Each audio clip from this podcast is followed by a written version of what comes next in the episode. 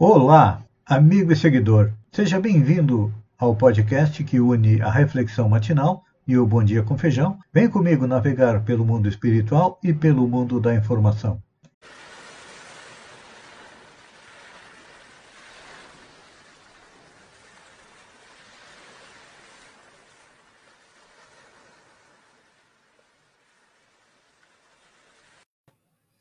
Olá, amigo e seguidor.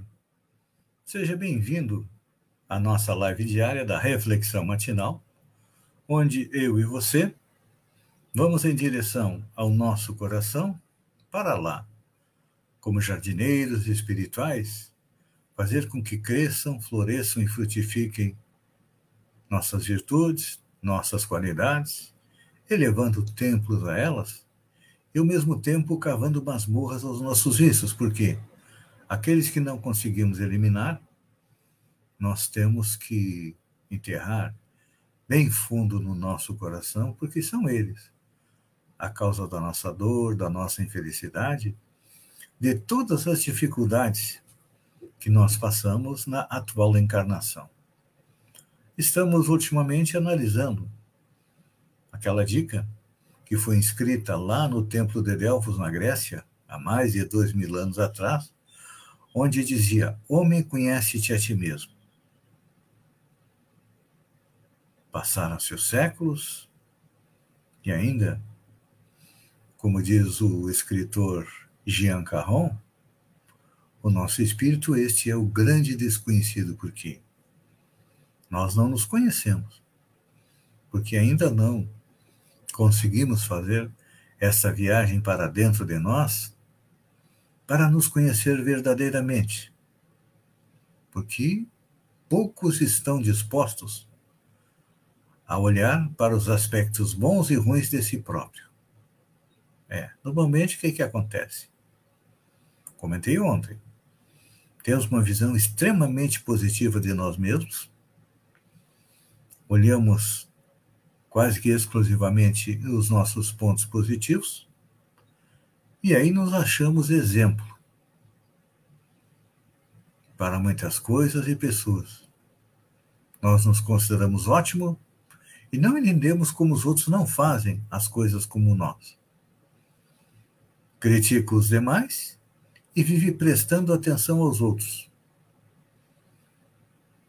Temos uma facilidade muito grande de perceber os defeitos daqueles que estamos juntos. E quando não nos transformamos em especialistas das falhas alheias. Aí, muitas vezes, as pessoas acabam se afastando de nós, achando que somos uma pessoa pedante, orgulhosa, porque nos falta aquela virtude que se chama humildade para olhar para dentro de nós. É como o espelho, lembram da história da Branca de Neve? A madraça dela tinha um espelho que contava a verdade. E certo dia ela pergunta: Espelho, espelho meu, existe alguém mais lindo do que eu? Nossa, o espelho deu na testa. Branca de Neve, disse ele. E aí nós temos o desenrolar da história, onde ela tenta matar, envenenar a Branca de Neve. Isso acontece conosco. O nosso espelho da consciência é cruel. Ele aponta os nossos defeitos. Então, a gente acaba não se mirando nele, se mira nos outros espelhos que estão à nossa volta. E aí, como Jesus disse, orai e vigiai, o que, que acontece? Nós oramos por nós e vigiamos os outros. Só que deveria ser o contrário. Nós deveríamos orar por todos e vigiar a nossa própria vida. É. É uma proposta difícil de ser implementada, porque ainda é muito forte dentro de nós duas grandes nódoas: o orgulho e o egoísmo. Que nos faz achar que muitas vezes nós somos o ó do Borogodó. Então, fazendo o contrário daquilo que deveria ser feito, orar por todos e vigiar a nós, nós oramos por nós e acabamos vigiando a todos. Até que, cansado de sofrer, nós nos voltamos para Deus pedindo ajuda. E normalmente a gente pede ajuda para as coisas monetárias, as coisas econômicas e para a nossa é, saúde do corpo. E nos esquecemos que a saúde do corpo ela depende da saúde do espírito. Então, o espírito que tem muitos defeitos não vai conseguir ter é, um corpo saudável. Então, por isso a importância do vigiar a nós mesmos, para que quando entramos em sintonia com Deus, Ele perceba a nossa disposição de fazer uma mudança, de nos transformar em pessoas melhores, aí nós conseguimos a proteção dos bons espíritos. É. E a maioria das pessoas acaba se descuidando deste binômio que é oração e vigilância. Perdem tempo, muitas vezes fugindo de si mesmo. Ah, eu preciso descansar, eu preciso fazer uma viagem, eu preciso tirar férias. E esquece que a viagem mais importante é para dentro é, do nosso eu. Claro que, como eu disse, para que a gente inicie esta viagem interior, nós precisamos da humildade. Porque somente a pessoa humilde está disposta a mudar. Jamais alguém que é orgulhoso vai abrir o seu coração, a sua mente, para iniciar uma mudança. Até porque, para iniciar uma mudança, nós precisamos sair da nossa zona de conforto. E quando eu falo em conforto, não é só o conforto material, é o conforto espiritual. Ah, a vida não está tão ruim, eu estou conseguindo sobreviver, não sou feliz. Mas quando eu olho à volta, eu vejo também muita dor, muita dificuldade, e então eu vou ser é, mais um na manada.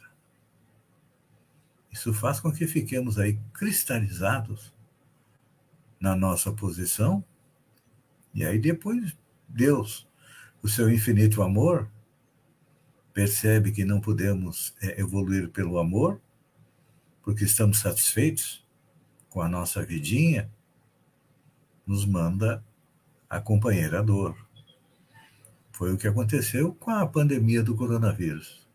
Ela veio para quê?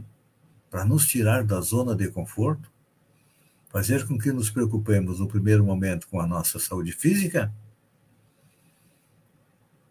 e, tomados pelo medo da morte, nós nos voltamos para Deus e tivemos um pouco de curiosidade para saber o que, que acontece além da morte porque eram amigos, parentes, conhecidos que estavam retornando à parte espiritual, e nós fomos em busca de ajuda que nos esclarecesse, de conforto para nós, não compreendendo o porquê que estávamos sendo e ainda estamos sendo atingidos pela pandemia do coronavírus. É Deus.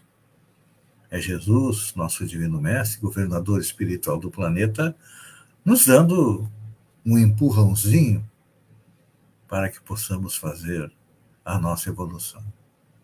A crise sempre traz no seu bojo a dificuldade, mas traz também a possibilidade de mudança. Então, vamos aproveitar esta possibilidade de mudança para olhar para dentro de nós e ver o que precisa ser mudado. Pense nisso, amigo seguidor, Enquanto eu agradeço a você por ter estado comigo durante esses minutos, Fiquem com Deus e até amanhã, no amanhecer, com mais uma reflexão matinal.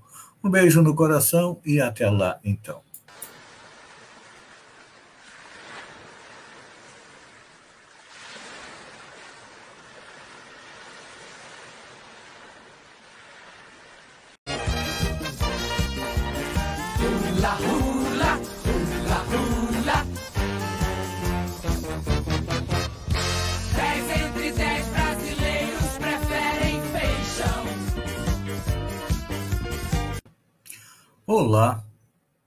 Amigo e seguidor. Seja bem-vindo à nossa live do Bom Dia com Feijão, onde eu convido você, vem comigo, vem navegar pelo mundo da informação com as notícias da região, Santa Catarina, do Brasil e também do mundo. Começamos com notícias da região. Estrada Santa Rosa do Sul, Praia Grande.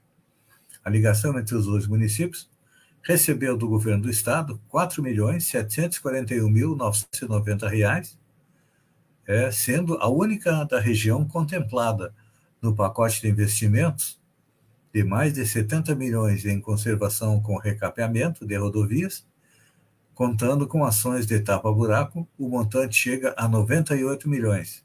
A ordem de serviço foi assinada no dia 8 de 12. Covid na região. Como sexta-feira, dia 3, não houve divulgação do boletim da Covid da região, o último boletim foi no dia 21 de 11, e no período aconteceram dois óbitos na região. Araranguá assume a primeira posição no número de casos ativos, com 44, Sombrio fica em segundo lugar, com 15. Morro Grande e Estiver do Sul são as únicas cidades sem nenhum caso ativo. No número de casos novos, Araranguá está em primeiro lugar, com 44, e, em segundo lugar, Sombrio, com 24. Ontem, em Sombrio, foram detectados 10 casos novos, 10 não, 12 casos novos. Lançamento: o Grupo Gaivota Parques Empreendimento Turístico do Rio Grande do Sul lança na Praia Sumaré, dia 18 de 12, a pedra fundamental de um parque aquático, o Gaivota Petit Clube, que será construído na rodovia Enterprise, com investimento estimado pelos proprietários de 60 milhões de reais. CPI dos respiradores. Aconteceu no dia 15 de 12, ou melhor, acontece hoje, né, às 19 horas, na LESC, o lançamento do livro CPI dos respiradores do deputado e advogado Ivan Nats, líder da bancada do PL. A repercussão, os desdobramentos e os aspectos jurídicos e políticos da CPI, na qual o deputado participou como proponente e relator, são temas principais do livro sobre a investigação da polêmica aquisição de 200 respiradores por parte do governo do estado com pagamento adiantado de 33 milhões sem garantia de entrega e realmente não foram entregues. A publicação também traz uma relação e breve histórico das CPIs propostas ao longo de toda a trajetória do parlamento catarinense. Olha só. Alvo de bate-boca em comissão, projeto que autoriza a caça no Brasil saiu de Santa Catarina. Colocado em pauta nesta terça-feira, dia 14, pela presidente da Comissão do Meio Ambiente da Câmara dos Deputados, Carla Zambelli, o projeto de lei que autoriza a caça esportiva no Brasil, sob o pretexto de controlar a população dos javalis, tem assinatura catarinense. A proposta é do deputado suplente Newton Steinsack, do PP, ex-prefeito de Presidente Getúlio, que assumiu vaga no Congresso entre setembro e dezembro do ano passado. O texto do projeto é criticado por especialistas porque é vago e deixa várias lacunas. Não esclarece, por exemplo, que espécie pode ser caçada em que locais. A proposta beneficia diretamente caçadores e atiradores esportivos de Santa Catarina, que é uma importante base de apoio do governo Bolsonaro. É, Santa Catarina apoia Bolsonaro e Bolsonaro tira a verba de Santa Catarina. É um como dizia aquela música, entre tapas e beijos. Nós beijamos a mão do presidente Bolsonaro e ele nos dá um tapa na cara. Olha só. Cidade de Santa Catarina perde todas as doses da vacina contra a Covid após a energia ser desligada. O município de 13 de maio perdeu todas as doses da vacina contra a Covid e outros medicamentos que estavam refrigerados na unidade básica de saúde. Segundo a Secretaria de Saúde, vândalos desligaram o disjuntor no último fim de semana. A administração registrou o boletim de ocorrência para que o caso seja investigado pela Polícia Civil. E parece que descobriram que foi um adolescente que é, fez, cometeu esse crime. Tem que ser punido. Me desculpa, mas tem que aprender. Olha só. Petrobras reduz preço da gasolina na refinaria. A Petrobras anunciou que o preço médio da venda da gasolina para as distribuidoras passa de R$ 13,19 para R$ 13,9 por litro, a partir desta quarta-feira, dia 15. O novo valor representa uma redução média de 3,13% ou 10 centavos por litro. Gente, quando a gasolina aumenta, no dia seguinte já está o preço novo nos postos de combustível. Vamos ver se amanhã vai ter uma redução de 10 centavos no preço do combustível? Acho difícil. Olivia Rodrigo é eleita artista do ano pela revista Times. Olivia Rodrigo foi eleita artista do ano pela revista Times. Em 2021, a cantora de 18 anos se destacou com o hit Driver's License e dominou as paradas de sucesso com as faixas do seu primeiro álbum, Sur. Vamos ver algumas das marcas que Olivia Rodrigo conquistou em 2021. Em janeiro, ela se tornou a artista solo mais jovem a estrear no em primeiro no Billboard Hot 100, ranking que sua música Driver's License liderou por oito semanas. Com cerca de 385 milhões de streams, Sur, primeiro álbum da artista, se tornou o lançamento mais popular de uma artista mulher na primeira semana. Todas as 11 faixas do álbum ficaram entre as mais ouvidas nas paradas musicais. Ao longo da pandemia, Rodrigo se apresentou em várias premiações e foi indicada a sete categorias do prêmio Grammy. A cantora também esteve na Casa Branca com o presidente americano Joe Biden, incentivando os jovens a se vacinarem em dezembro. Ela anunciou uma turnê para 2022. Então tá aí, olha, realmente uma conquista merecida, uma eleição merecida. Grêmio planeja contratar quase um time inteiro com estilo da Série B. A reformulação do Grêmio, depois do rebaixamento, começa a surgir. Depois de definir a diretoria e confirmar a permanência de Wagner Mancini, o Clube Gaúcho avança atrás de reforços para a próxima temporada. A meta inicial é contratar quase um time inteiro de novos jogadores, com um perfil diferente. Serão pelo menos sete contratações com salários menores e um estilo Série B, ou seja, um estilo de força que o Grêmio vai ter que ralar para poder subir eh, para a Série A de volta. Polícia Federal intima Bolsonaro no caso vazamento do inquérito do ataque hacker ao TSE. A Polícia Federal intimou o presidente Bolsonaro a depor no âmbito do inquérito sobre a divulgação da investigação sigilosa sobre um ataque hacker ao sistema interno do Tribunal Superior Eleitoral em 2018. A apuração foi aberta em agosto por ordem do ministro Alexandre de Moraes, no Supremo Tribunal Federal, após o chefe do executivo publicar nas redes sociais a cópia do inquérito e distorcer informações para alegar supostas fraudes nas eleições.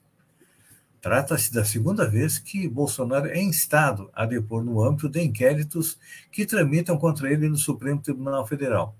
Ao todo, são cinco. A outra oitiva, do chefe do executivo, no âmbito das investigações sobre suposta tentativa de interferência na Polícia Federal, foi realizada em novembro de 2021 após ficar travada por mais de um ano devido ao impasse sobre a forma da colheita do depoimento. E olha, ontem é, foi chamado a Polícia Federal para prestar depoimentos o filho 04, o Jair Renan, que estaria traficando influências no governo federal. Amigo e seguidor, eu agradeço a você por ter estado comigo durante esses minutos Fiquem com Deus e até amanhã.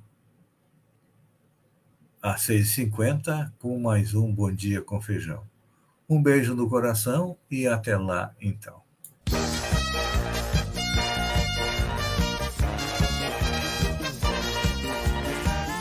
나혼